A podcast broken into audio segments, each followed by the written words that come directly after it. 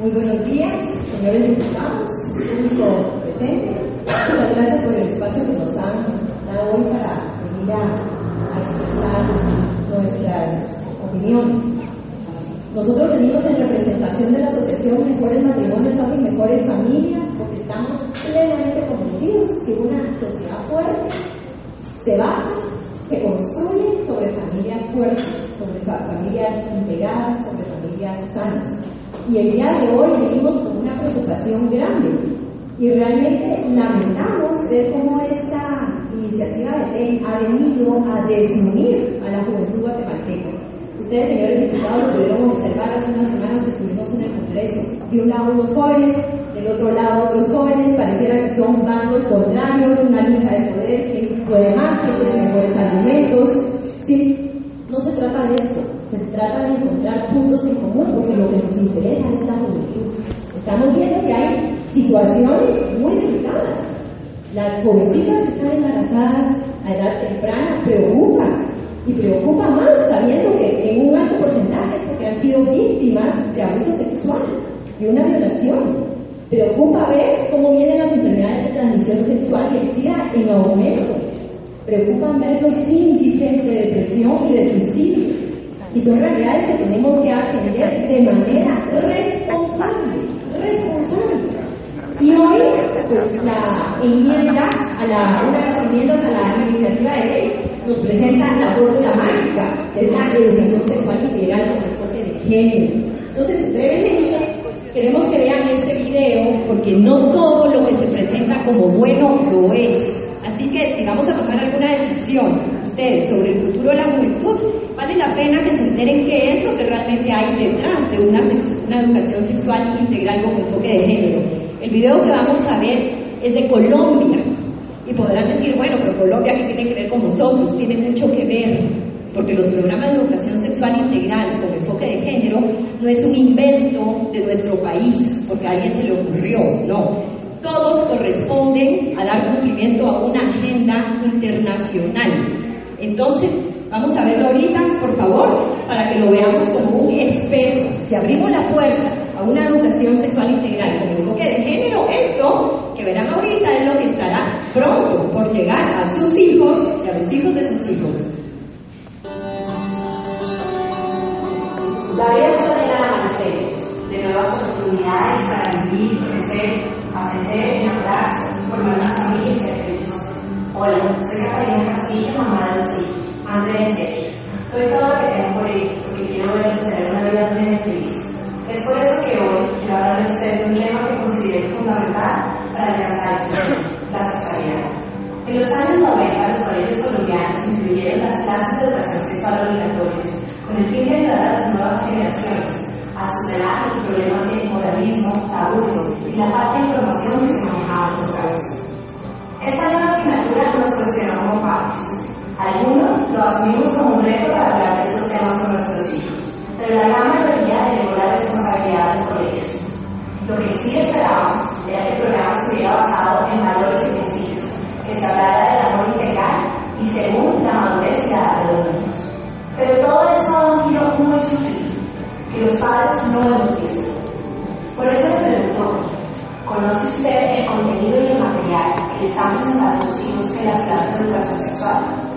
¿Sabe usted cómo le están enseñando la sexualidad a su hijo?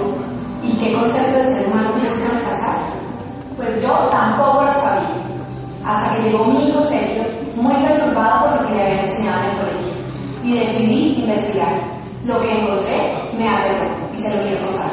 Desde el 2003, el Ministerio de Educación Nacional, junto con el Fondo de Población de las Naciones Unidas, hizo pública su política de salud sexual y reproductiva. De ahí viene el programa de Educación para la Sexualidad y de Construcción Ciudadana. El programa busca despertar la actividad sexual de los niños desde pequeños, la autoexploración del cuerpo y la búsqueda de un placer sin límites, acabando así con el desarrollo de los niños, utilizando materiales inadecuados y sin filtros de ninguna clase. No está fundamentado en la biología, sino en una ideología cualquiera, que busca adoctrinar a los niños en una política transversal de diversidad y tolerancia. Usted se imagina qué pasa por la cabeza del niño cuando le ponen que subieron sus papás para él, le dicen que uno no nació ni hombre ni mujer y que uno puede transformar su identidad sexual según su deseo. Que el programa le enseña a su hijo que se puede enamorar de su mejor amiga, que eso es normal y puede ser aceptado, porque todos tenemos derecho a decidir cuál es nuestra identidad sexual. Que tiene derecho a experimentar el placer sexual por encima de todo, sin necesidad de generar ningún Que el sexo es una necesidad básica y queremos respetar todas las formas de sexualidad, con el único objetivo de satisfacer el placer y crear una relación sexual. Yo me pregunto hoy, ¿qué pasó con la inocencia, con el pudor, con el amor, el enamoramiento, con el valor de entregarse a otra persona, de respeto hacia uno mismo y de formar una familia? Por eso, ya no nos extraña ver niñas de escasos 12 años con bebés en los brazos y jóvenes teniendo relaciones sexuales sin trascendencia y sin importar las consecuencias. Enfermedades de transmisión sexual, aborto, adicción, soledad, depresión y suicidio. Ya nada nos sorprende. Hay acceso a anticonceptivos gratis desde niños, causando un aumento de la promiscuidad y las relaciones homosexuales jóvenes. Lo más grave de este programa es que nos están violando el derecho fundamental que tenemos nosotros los padres de ser los primeros educadores de nuestros hijos y educarlos según nuestros valores. Ustedes imaginan qué pasa cuando a los niños adolescentes se les llena de derechos y no se les exigen ni deberes ni se les ponen límites. Por eso estoy hoy aquí, porque no voy a permitir que manipulen la conciencia de mis hijos. Padres de familia, eso es una guerra. Y el campo de batalla es la mente y los valores de nuestros niños.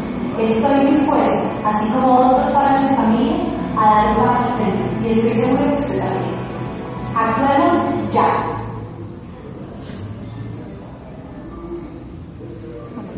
Buenas tardes, buenos días. Vimos en este video algo muy interesante. Esto que vimos es algo que viene a Guatemala. No creamos que es algo muy lejano, Colombia, Salvador, como manuales de otros países. Nos damos cuenta hoy que aquí en Guatemala tenemos organismos internacionales que están tratando de manipular nuestras leyes. Muchos organismos internacionales, como por ejemplo Naciones Unidas, a través de UNFPA, tenemos manuales hechos en Guatemala, ya auspiciados por UNFPA también. O sea, no nos dejemos engañar, son organismos internacionales que también financian muchos de las ONGs que hoy están promoviendo, muchas de las leyes que estamos tratando de aprobar el día de hoy. Son inventos, son cosas que no necesitamos. Realmente no nos dejemos engañar, no dejemos que tomen la inocencia de nuestros hijos. Tuvimos, fuimos jóvenes, algunos somos padres de familia, tenemos hijos, realmente nuestros jóvenes son el futuro de Guatemala. Y si en algún momento nos damos cuenta que tenemos que hacer algún cambio, pues hagamos esos cambios. Pero ¿cuáles son esos cambios? Esos cambios deberían ser formar a los jóvenes, no simplemente agarrar y darles. Tenemos que comprometernos para formar a los jóvenes y no subestimarlos. Y si no los vamos a formar y les vamos simplemente a dar eh, anticonceptivos, preservativos, nos damos cuenta que ahí se vende una falsa, una falsa eh, seguridad. En los mismos, en el video aquí podemos ver eh, niñas desde 7 años, ya aquí en Guatemala, donde están enseñándoles a usar el uso del preservativo. Continuamos, favor. ¿Y qué, a qué nos lleva eso? A que los jóvenes en un momento determinado piensen que, lo que la, forma, la forma de estar tranquilos es usar los preservativos, usar el condón. Aquí leemos, por ejemplo, en este preservativo, lo compré el día de ayer en una farmacia, donde dice disminuye significativamente, pero no elimina el riesgo de adquirir VIH-Sida. Los jóvenes no saben eso, los, los jóvenes piensan simplemente que usando un preservativo van a estar seguros y van a poder vivir toda la vida haciéndolo. No subestimemos a los jóvenes, no subestimemos a los padres de familia, que son los verdaderos formadores de nuestra juventud, de nuestro país. Las familias son la base fundamental de la sociedad. Por favor, démosles formación a ellos para que ellos sean los que formen a los jóvenes. Y si no lo han hecho bien, como hasta ahora en algunos casos, pues formemos también a los padres de familia. Si en un momento determinado, por ejemplo, tenemos un grupo de bomberos que no está siendo eficiente para apagar el fuego, no por eso vamos a contratar a los estudiantes o a la policía para que lo hagan. ¿Qué es lo que haríamos? Pues formaríamos a los bomberos para que lo hagan eficientemente. Pues si en este caso los padres de familia no han sido lo más eficiente, pues formémoslos a ellos para que de esta forma ellos formen a sus hijos. Ellos son los más interesados. Y en muchos casos, cuando no hay padre de familia, hay tíos, hay abuelos. Proformemos a la familia, la familia es la base fundamental de la sociedad. Es más, lo dice nuestra constitución también política de Guatemala. No nos dejemos engañar, no promovamos la promiscuidad. Estamos clarísimos que al promover esa promiscuidad, lo que se aumenta, independientemente de si usamos o no usamos los anticonceptivos y el condón, los embarazos en menores suben, las enfermedades suben. Se agotó el tiempo, perdón. pasa en todo el mundo. Muchísimas gracias.